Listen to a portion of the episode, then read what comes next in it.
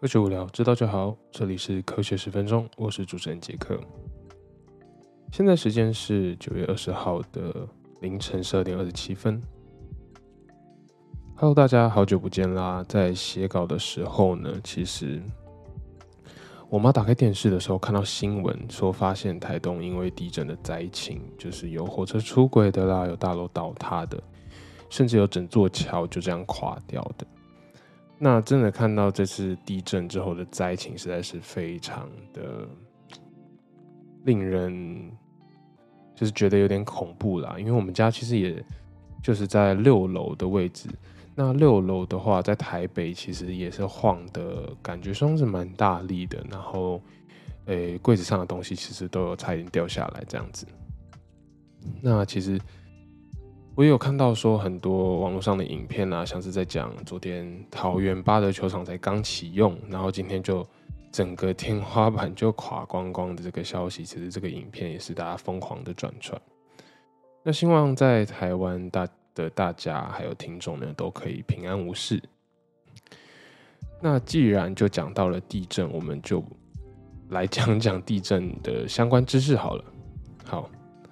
台湾的听众可能都知道，台湾其实就是位处于地震带上。那总共有三个地震带，就是分别是西部地震带、东部地震带跟东北地震带这三个地震容易发生的热点。那其中又以东部地震带发生的情况呢最为频繁。那东部地震带是欧亚板块跟菲律宾海板块这两个大型板块，也是很古老的板块的一个交界处。那这边的震源深度呢，其实可以达到底下三百公里，所以是非常长的一个地震带。那从台东花莲一直延伸到往北宜，呃，延伸到宜兰，其实都在东部的地震带上。那基本上呢，依照气象局的资料来看的话，呃，这几次这几天来发生的地震，其实都是属于零到三十公里的浅层浅层地震。那这些资料其实大家都可以去地震。而不是地震局，呃，气象局的地震报告里面都可以找得到。那这样的地震呢，其实会比较接近地，属于比较接近地表的这样的能量释放，那也比较容易造成比较大的灾情。所以大家有看到台东的那个大楼倒塌的这个情况，其实也是真的是蛮可怕的。那还有什么，嗯，桥上的就出现很大裂缝，导致车子不能走啦，然后桥垮掉，其实都是让人。感觉到蛮担心的这样子，那其实这几天的余震也是，就是不断的有出现这样子。那最近在上家教课的时候呢，其实有刚好跟学生聊到地震的一个科学。那地震呢，其实就是两个板块，它突然互相位移了一点这个距离而造成的能量释放。根据美国地震科学协会的资料呢，通常地震会有前震，叫做 four shocks。那是属于比较小型的地震，那会在主震来到前呢，先发生，先让人感受到，或者是感受不到的话，地震仪其实可以测得到。那接下来就是 main shocks，就是主震的部分，也是属于最大的这个能量释放。那地表感受最明显的摇晃感的地震，也就是 main shocks。那 after shocks 呢？这是我们常见的余震，主震过后呢，剩下的小地震，剩下的小小的能量，就是有点像把它释放完毕这样的感觉。那主震呢，余震可能会在前震的好久之后才发生，所以呢，时时刻刻都要注意，要稍微观察，小心这样子。那两个板块呢，经过不断的推挤，导致摩擦。这个能量不断的堆积，那摩擦力当撑不住的时候呢，两个板块就会产生相对的位移，那这样就会导致能量释放，产生地震。我们如果去看地震记录仪的话，会发现说，地震记录仪画出来的波会有 P 波跟 S 波两种不同的，算是阵型的地震波被记录下来。那 P 波呢，就像是闪电的光，那比起雷声呢，比起很大的雷声要来的快很多。所以通常呢是地表的挤压跟拉伸而造成的地震模式，就是 P 波，所以会先传到。那接下来呢就是 S 波，就是最大的地震能量的释放，也就像是闪电的雷声这样子，轰的一声最明显的。那也是地表上下晃动最剧烈的主震。所以呢，我们看到 P 波其实是挤压跟拉伸，而 S 波呢其实是上下晃动的主震。那我们有所听到的这个瑞士规模多大的地震，其实是描述地震的大小，并不是描述地震的震度或是能量释放的程度。因为这两个震度呢，跟能量释放的程度，其实都是非常困难的一个计算方式。那我们最标准以地震就是去规模计算出来的模型呢，是以五的安德森的扭力式地震仪。那量测距离一百公里处发生的地震，产生最大的振幅零点零零一毫米的地震，这个规模就是零。那其实讲起来就有一点复杂，没有错了。不过呢，经过电脑可以其实可以帮我们换算一下。那我这边就稍微举个例子，我们就拿九二一大地震规模七点三来说，代表地表振幅，呃，板块振幅超过了十公尺。那规模四点零的地震呢，代表振幅大约是一公分。而规模零的地震的话呢，是振幅零点零零一公分。这样换算下来的话呢，哦，不好意思，零点零零一毫米的话呢。是呃，地规模是零，这样换算了一下，就是会知道说，并不是规模七啊比规模四大三倍这样子，而是大了十的三次方倍的振幅，所以是这样子大了多少？一千倍。所以大家稍微想一下就知道，如果是南亚大地震规模八到九的话，是多么可怕的能量释放，代表振幅有超过到快要一百公尺。那最后呢，也再跟大家提醒一下。虽然说逃命要紧，但是遇到大地震的时候，第一个在该做的事情其实是趴下找掩护，然后要稳定住。那也要在家里可以准备好地震包。那地震包里面准备的食物啦、水啦、电池、手电筒、手机之类的，也都要时刻就是稍微注意一下，是不是保持在可以用的状态。这样在真正的紧急呃情况发生的时候呢，可以帮助我们就是呃。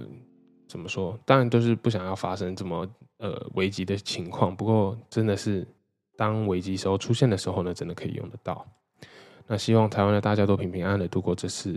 呃地震能量释放的这个平凡的时期。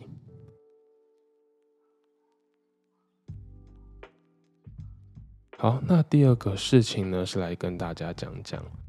呃，肌肉酸痛的事情，好了，不知道大家有没有听过肌肉疼痛的 nuts？那我这边不太知道怎么翻译，所以我就 翻译算是肌肉疼痛的一个结，打结的结的这样的一个感觉。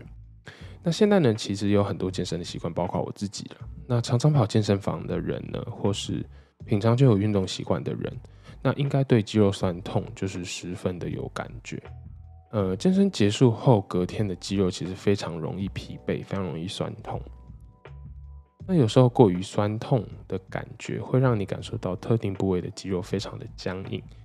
那就是转它的时候呢，会非常的卡，甚至自己就是在按摩舒缓的时候，其实你会发现到一条肌肉就可能一大束肌肉上面有几个点，或者是一两个点会特别特别的疼痛，特别特别的肿胀。那物理治疗师或者是按摩师呢，都把这几个点称作为肌肉的疼痛结。那经过研究发现呢，可以想象你把肌肉想象成一束一束的状态下，有些肌纤维在你出力、健身或者是收缩的运动模式中呢，会有一些特别的撕裂伤。那这些肌肉呢，跟连接还有关节的地方呢，其实会有一些相互的作用。当我们健身完成之后呢，这些肌纤维的点会特别出现小发炎或者小型的撕裂伤。那这样的话呢，导致发炎物质会不断的堆积在那个地方，而导致隔天呢产生肌肉节的疼痛。尤其是当你尝试一些你呃不常做的新动作的时候呢，身体的肌肉要去产生一些不一样或者是不同方向的运动方式，就会在不同的地方呢出现发炎跟肌肉节的问题。那其实也不一定是说一定要去健身房或者过度激烈的运动呢，才会产生肌肉结的这样的一个情况。那其实你一整天现在呃上班族啦，一整天坐在电脑前面不断的打字，或者是呃在家里耍废的时候一直在划手机，一直维持同样的姿势，这样脖子呢跟上背还有肩膀，其实也会过于僵硬而产生类似肌肉结的这样的一个问题。至于处理肌肉节的问题呢，其实最简单的方式就是等它好，也不用说特别去按用力的按它，它就慢慢的适应这样的动作，然后慢慢的把发炎的成分、发炎的程度呢，慢慢的减少、代谢掉。那如果想快一点解呃解除这样的疼痛、这样的一个紧紧绷、僵硬的感觉的话呢，可以试试看去做按摩，或者是去做针灸，去放开这些特定的肌纤维组织的打结啦，或者是增加血液循环，把这些发炎物质代谢掉。甚至呢，物理治疗所的一些电疗或者是热敷，其实也是常常也是非常有效的一个用法，一个治疗方法。那最重要的，其实刚刚有讲到，就是增加肌肉组织肌纤维内的血液循环，这样可以增强我们的恢复能力。那如果你不想花那么多钱，也不想尝试这些侵入性针灸，有人可能比较害怕这个针的话呢，其实你可以在自己在家里做一些伸展运动。那这里伸展运动其实没有说像到瑜伽那样要增加柔软度或者把自己拉到极限的感觉。其实那你可以买滚筒，像是软软的滚筒啦，或者是你觉得如果你的身体稍微僵硬一点的话，你可以买一些滚筒上面有一些比较软也不要太硬的那些凸起物的滚筒，或者是按摩的球啦，或者是花生球，或者是所谓的网球，其实也是一个不错的单点按摩的一个呃。工具，那其实一般常见的塑胶管也可以帮助你伸展你的背部。那这些工具只要你呃试的有效的话，其实在网络上有很多教你放松伸展的方法。那尽量要找那些物理治疗师有推荐，或者是物理治疗师亲身示范的影片会比较可行一点。那让你在最觉得疼痛的一方的一些点呢，或者是用球啦，用按摩球的方法去特别的施加适当的压力。也不要让自己就是太痛、太大力或太酸到你就是快哭出来也不好。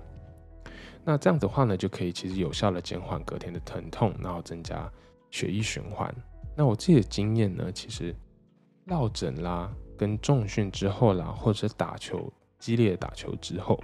不同的酸痛呢，你都有不同的一些疏解的方法，或者是不同的滚筒的方法、不同的按摩的方法。那希望大家就是听过这个肌肉疼痛节的这个东西之后呢，可以去照看相关的资料，或者是你真的很不舒服的话，真的就是不要担心，钱就花下去去看个物理治疗师，看个复健挂号，一百五十块加个五十块，每次的诊疗费也就大概三百块，你就可以就是每个星期或者是每一天你要去的话，都可以放松这样子。那当然是，如果有健身习惯的人呢，一定要常常记得自己要舒缓肌肉，不要让肌肉太紧绷，导致一些发炎的情况发生。那今天的节目就到这啦，喜欢科学十分钟的听众，不要害羞去 IG 或者 Apple Podcast 留下你的五星跟评论。你想提供什么有趣的科学主题来当我的节目素材呢？或者是有什么真的很有兴趣的主题，都可以私信跟我讨论。科学十分钟，我们下次见喽！我是 Jack，Peace。